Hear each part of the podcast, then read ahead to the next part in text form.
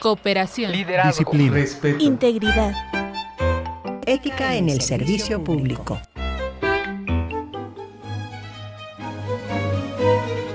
Código de conducta. En palabras de Tyler Perry, la ética en el trabajo se reflejará en todo lo que haces en la vida. La Comisión de Derechos Humanos del Estado de México sustenta sus programas y acciones en una política permanente de buenas prácticas para ofrecer a la ciudadanía un servicio ético, eficiente y profesional. Ética en el servicio público.